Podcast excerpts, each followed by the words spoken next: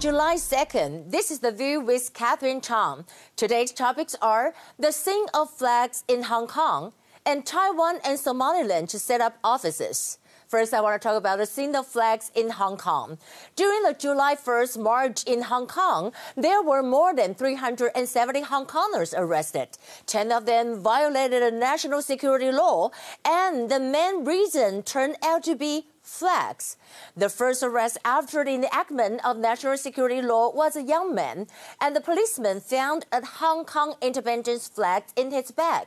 Since it is not allowed to say Hong Kong independence in Hong Kong, so you cannot even carry a flag in your bag. And this is what he carried. And this is really ridiculous, just the flag.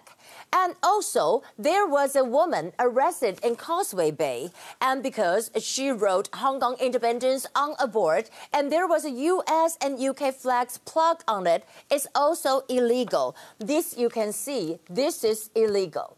And what is more interesting is Hong Kong policemen arrested a man just because he was found out carrying 20 to 30 national flags of the Republic of China. And the police even said that he held the flags of Taiwan. Oh my God, did a Hong Kong policeman ever study history? These are not flags of Taiwan independence. These are the national flags of the Republic of China.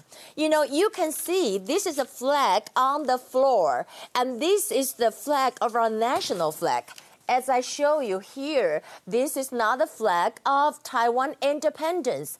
If the Hong Kong police don't know about it, let me explain. We know that the Republic of China was established in 1911. It's even a founding member of the United Nations. But after the war against CCP in 1949, the Republic of China moved to Taiwan with the territory of Taiwan. Penghu Kinmen, and Mazu. And China call themselves People's Republic of China. They kind of control the territory of mainland China. So let me emphasize again. This flag is a national flag of the Republic of China. And there were netizens mock over Hong Kong police and saying that oh, what is the charge of the crime? Can you uh, say that it is foreign interference? Are you brave enough to say that Taiwan is a foreign country? Then you will be engaged in Taiwan independence because according to Xi Jinping's idea, Taiwan and China is a country, and that is one China. We're talking about the flags. Hong Kong police also have a flag. They have a new flag for national security law, and the flag kind of warn that if you are displaying flags and chanting slogans or conducting yourself with an internet kind of intended such as secession, you may be prosecuted under the national security law. And what I wonder is, why the Hong Kong police use color purple. You know, purple has been the color of emperors in China's tradition. And does it mean that Xi Jinping regards himself as an emperor?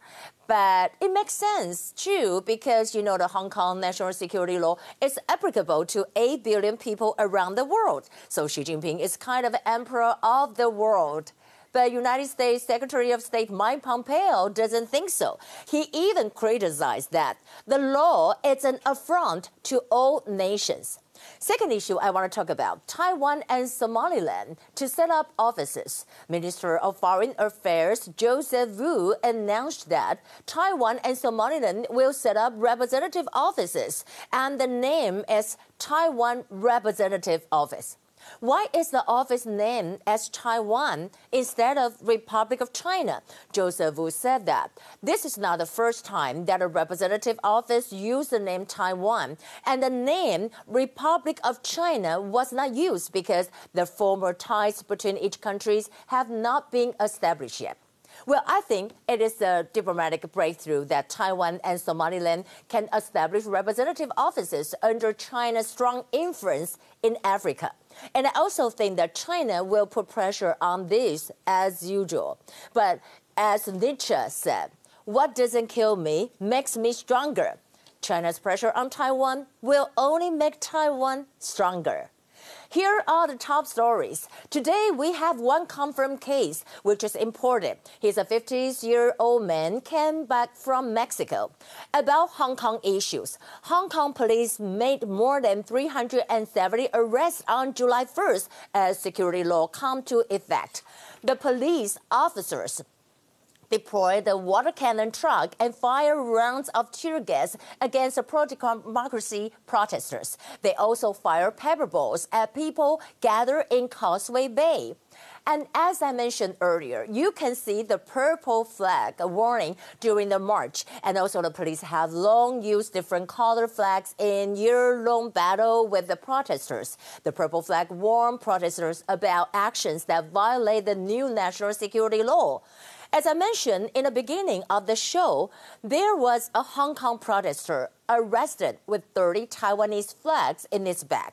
According to Hong Kong police source, uh, they said that displaying uh, or owning the Republic of China Taiwan flag will now be considered as a breach of the new law. However, flags promoting Taiwan independence would be. But they didn't say that they made a mixed day in the beginning. They thought those national flags are promoting Taiwan independence. Okay, Following the enactment of national security law in Hong Kong, Wolfson College considers removing honorary fellowship from Hong Kong Chief Executive Carrie Lam. You know, the Cambridge University College, they issue a statement and said that it strongly supports the protection of human rights and the freedom of expression of all its members. Accordingly, it is deeply concerned by recent events in Hong Kong following the enactment of the national security law. Except for that, United Kingdom extend residency right for up to 3 million Hong Kongers eligible for the BNO. BNO is a British national overseas passport. And under the new policy, eligible individuals from Hong Kong will have the right to live and work in UK for 5 years. I think India must be very upset about China. Indian Prime Minister Narendra Modi deleted his Chinese social media app Weibo as India banned 59 Chinese apps over national security concern. And he also deleted his photo with the Chinese President Xi Jinping. You can see this, it's already deleted.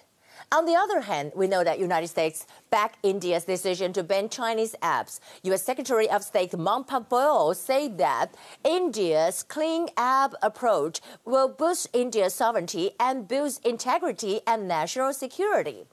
Back to Taiwan. Taiwan, Somaliland to mutual establish representative offices to boost ties. Minister of Foreign Affairs Joseph Wu said that both sides would collaborate in areas such as agriculture, education, energy, fisheries, health, information and communications, and mining. I think that's a good job. I think that Taiwan will really be strong no matter what happened in Hong Kong or what did Xi Jinping do. That will be the view for today. I'm Catherine Chang. Stay tuned. Let's pray for Hong Kong and fight for Hong Kong. I'll see you tomorrow.